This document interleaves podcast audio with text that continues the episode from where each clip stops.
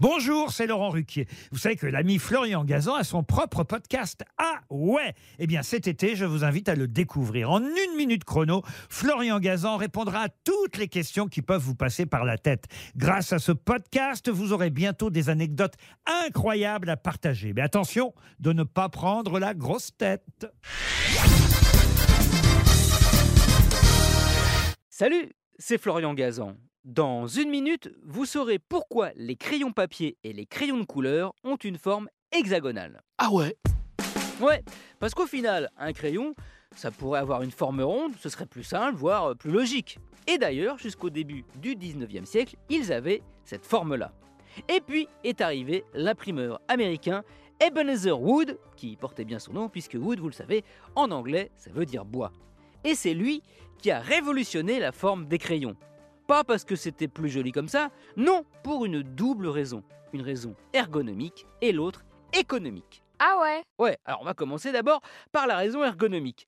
Le fait d'avoir plus d'angles, 6, permet que les crayons soient plus faciles à attraper sur une table. Bah tiens, essayez chez vous de comparer. Vous mettez un crayon rond, un crayon hexagonal, vous verrez que celui à six côtés est bien plus facile à saisir que le rond qui a tendance à glisser entre vos doigts. Justement, ce côté glissant fait aussi que le crayon papier, ou de couleur rond, tient moins bien entre les doigts que celui à six faces, chacune d'entre elles permettant un appui. Et puis, il y a aussi, et je dirais surtout, hein, on va pas se mentir, la raison économique. Ah ouais? Oui, Ebenezer Wood s'était rendu compte que de tailler des crayons ronds dans du bois, ça faisait qu'il y avait des chutes.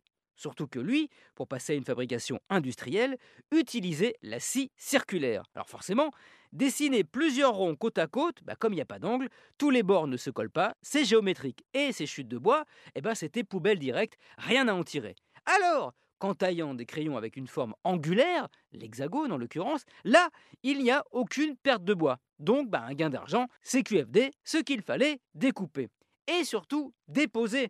Mais Wood ne le fit pas, et c'est le fabricant de crayons allemand, Eberhard Faber, qui copia cette forme hexagonale et en obtint les droits. La marque Faber-Castell, qui est aujourd'hui un des plus gros producteurs de crayons présente dans 120 pays, y compris aux États-Unis, chez ce pauvre Monsieur Wood qui, s'il l'apprenait, eh bien, aurait la gueule de bois. Merci d'avoir écouté cet épisode de Huawei, écrit au crayon papier. Ah.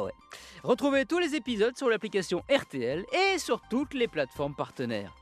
N'hésitez pas à nous mettre plein d'étoiles et à vous abonner. A très vite